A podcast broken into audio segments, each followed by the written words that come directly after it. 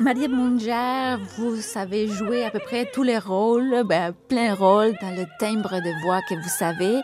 Qu'est-ce que ça vous fait de jouer Juliette? Hmm. Est-ce que c'est important pour une chanteuse? C'est très important. C'est un de ces grands rôles du répertoire qui est, qui est absolument magnifique et incroyable à jouer, autant au niveau dramatique qu'au niveau musical, vocal. Donc, c'est euh, c'est une vraie joie de chanter Juliette.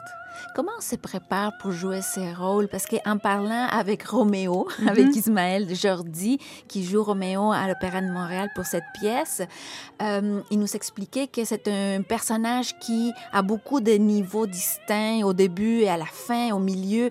Donc, il y a différentes euh, intensités, mais aussi, on, on dirait que ça demanderait plusieurs ténors pour le jouer. Oui. Donc, comment on se prépare pour Juliette? C'est pareil. Pa- Juliette est écrit un peu de la même façon. Euh, musicalement, euh, au départ, c'est- beaucoup dans la virtuosité, dans la légèreté de la voix et dans les aigus. Et plus ça va, plus dramatiquement, euh, le- les deux amants vont vers euh, leur fin, vont vers des obstacles qui sont très grands et l'écriture vocale devient de plus en plus dramatique et de plus en plus large, avec des orchestrations plus amples. Donc, ça, ça, ça demande presque aussi deux chanteuses différentes. Entre le premier acte et le quatrième acte, il y a vraiment une différence d'écriture vocale qui euh, est amenée et, qui va avec le cheminement du personnage à travers l'opéra et son, son voyage émotionnel.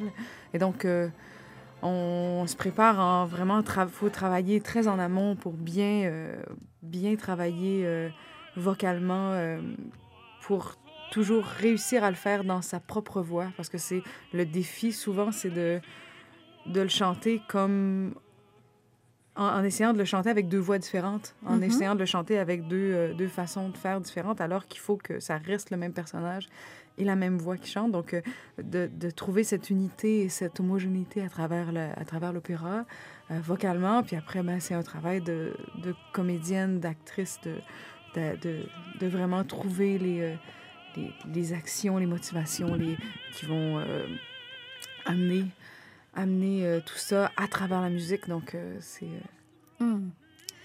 Vous nous dites le travail avec l'opéra. Est-ce que le travail pour la préparation de ce personnage s'est fait, j'imagine, en, deux temps, personnellement, avec votre voix, avec, avec votre jeu de voix et des des- des- d'ac- d'actrices, comme vous dites, des comédiennes, mais ça se fait aussi de manière, le, le douzième temps serait avec Roméo, avec les autres personnages. Oui, bien sûr, bien sûr, parce que la plupart, euh, le gros du travail pour nous se fait quand même avant, Mhm. plus d'un an avant, souvent, euh, des fois plus, où là, on s'attaque à la partition, on apprend vraiment tout, toutes les, les phrases, toute la, la musique euh, le plus parfaitement possible, sans euh, mémoriser tout ça, et ensuite le, mettre toute cette musique dans le corps, parce que l'instrument est vraiment dans le corps, et donc il faut Mhm. qu'on se, se l'approprie totalement.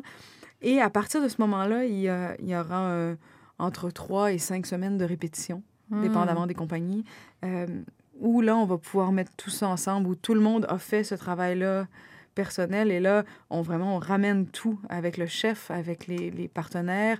Et dans le cas de Roméo, bien sûr, il faut travailler à, à, à être euh, très à l'écoute l'un de l'autre, euh, très, euh, très ouvert, parce qu'on fait des scènes qui sont très, euh, très intimes.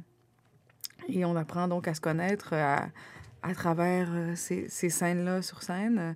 Euh, et et ce, travail-là est, en fait, euh, dans le temps, assez court. Il est très intense. Euh, on travaille euh, euh, pratiquement tous les jours pour, pour bien monter l'opéra, puis bien pour, pour créer la production. Mais il y a tout un travail en amont qui a été fait d'abord. Comment quelqu'un comme vous est venu à faire ce métier? Vous êtes né au Saguenay, au. Québec. Comment, comment vous êtes arrivé là? C'est par hasard. Il n'y avait pas vraiment d'opéra dans ma vie, à part, euh, bon, mes parents aimaient euh, la musique classique et me, me faisaient écouter un peu de musique classique quand j'étais jeune, mais euh, mon monde n'était pas du tout euh, entouré de, de musique classique ou d'opéra. Et euh, j'ai toujours été musicienne, j'étais chanteuse pop. J'ai commencé à travailler comme chanteuse euh, de variété, j'avais 15 ans. Et euh, j'ai voulu continuer en musique au cégep, à Alma. Et le seul programme qu'ils offraient à l'époque, c'était un programme de chant classique. Et donc, je me suis dit, euh, un peu naïvement, ben, c'est, je vais apprendre comment l'instrument fonctionne. Euh, j'avais aucune idée, aucune. Euh, je, je, chantais que par instinct. Et donc, je me disais, je vais apprendre comment tout ça fonctionne. Et je me suis complètement laissée prendre au jeu, en fait. J'ai, pendant mes deux ans au cégep, il y a eu un moment, euh, j'ai eu un super prof qui m'apportait les plus belles musiques, les plus belles pages de musique à apprendre chaque semaine.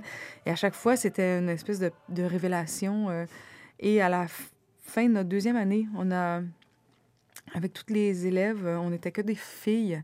On avait tous, tout entre 17 et 19 ans. Mm-hmm. Et on a monté un opéra avec un metteur en scène, des corps et tout ça. On a vraiment travaillé très, très fort toute l'année pour monter ça. Et on a monté un des seuls opéras où il y a pas de rôle d'homme. et c'est Soir Angelica de, de, Puccini.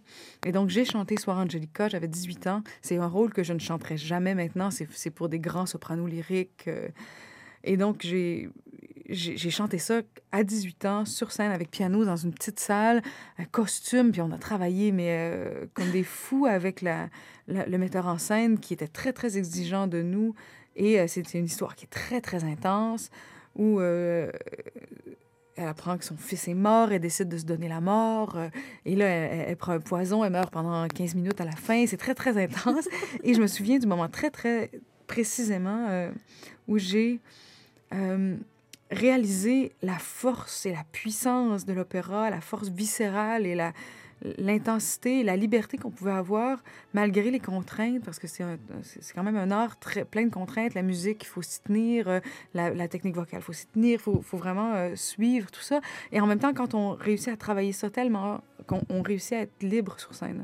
Et je me souviens très, très bien, je me suis dit, euh, j'ai eu une espèce d'épiphanie où je me suis dit, mais l'opéra, en fait, c'est incroyable. C'est vrai. Si c'est ce mariage de toutes les formes d'art, euh, c'est complet, c'est puissant. C'est vraiment, j'ai eu un moment. Puis là, je me suis dit, ben oui, je vais, en fait, je vais continuer euh, c'était pendant... en opéra.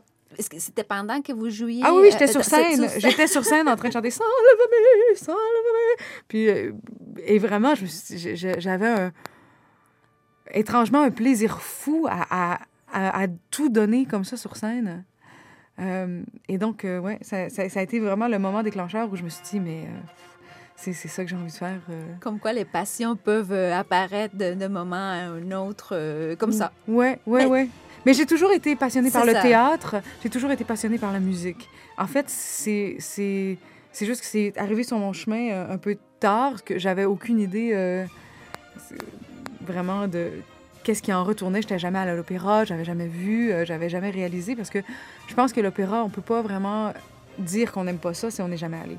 On peut pas juger l'opéra que par les enregistrements mm-hmm. parce que ça, ça, ça en donne qu'une toute petite partie. C'est un peu réducteur. C'est euh, la, la vraie expérience d'opéra, c'est une expérience humaine et puissante où tu es assis dans la salle et tu reçois cet orchestre. Dans, dans le cas de Roméo et Juliette, il y a près de 60 musiciens dans la fosse, euh, de ces chanteurs qui chantent sans micro euh, par-dessus cet orchestre.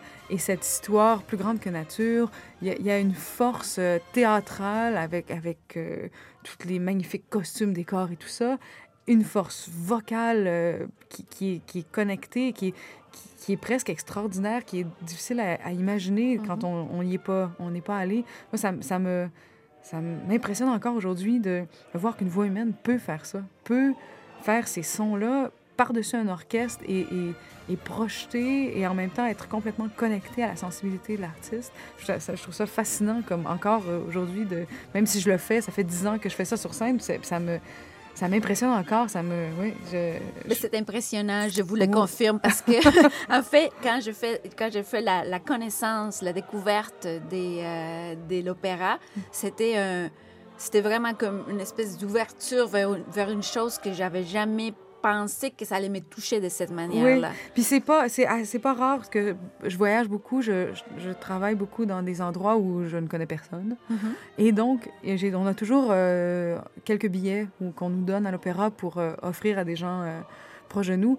Et je me, je me fais une mission à chaque fois de prendre ces billets-là et de les donner à quelqu'un qui serait jamais venu Et la dernière fois, vraiment, la, la personne est revenue me voir après et m'a dit, mais, mais mon Dieu, j'avais aucune idée.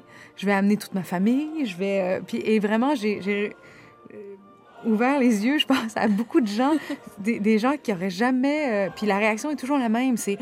Oh mon Dieu, comment, comment est-ce possible que je, je, connaissais pas et que je savais pas à quel point c'était intense. Donc, je, trouve ça important de, de pouvoir introduire, parce qu'on a beaucoup de préjugés, je trouve, face à l'opéra et je pense qu'il faut y aller pour vraiment comprendre.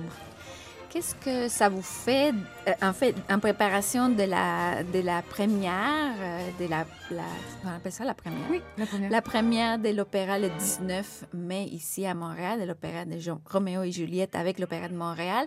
Euh, Qu'est-ce que vous attendez de cette période que vous allez passer avec l'opéra de Montréal, avec cette pièce particulièrement? C'est un vrai bonheur d'être ici. C'est un, un magnifique orchestre. Euh, Ismaël Jordi est un partenaire extraordinaire. Il est formidable, une voix d'or, une, et, une super présence. euh, c'est un, un beau grand garçon élancé, un superbe Roméo. Euh, Ça lui va bien. ah oui, ça lui va bien. Il le chante magnifiquement bien. Et donc, c'est un vrai bonheur euh, de faire ça avec, euh, avec ces gens. Puis en plus, ben, pour moi, c'est un peu spécial parce que j'ai, c'est ma première fois, c'est mes débuts à l'Opéra de Avec l'opéra de Montréal. Montréal, c'est vrai. Et donc, j'ai, j'ai beaucoup d'amis. J'ai étudié ici, j'ai, j'ai habité ici pendant 15 ans. Maintenant, j'habite à Paris. Mais de, de, de pouvoir revenir et de enfin euh, chanter un peu pour, pour ma famille, mes amis. Euh, mes parents sont toujours au Saguenay. Ils, ils viennent Ils viennent. avec deux autobus pleins de gens qui viennent, qui viennent m'entendre. Et donc, c'est un peu spécial. De, on peut pas faire ça partout. Donc, c'est génial de, d'être euh, supporté comme ça. Bienvenue chez vous. Merci. Merci beaucoup, Marie-Ève. Merci.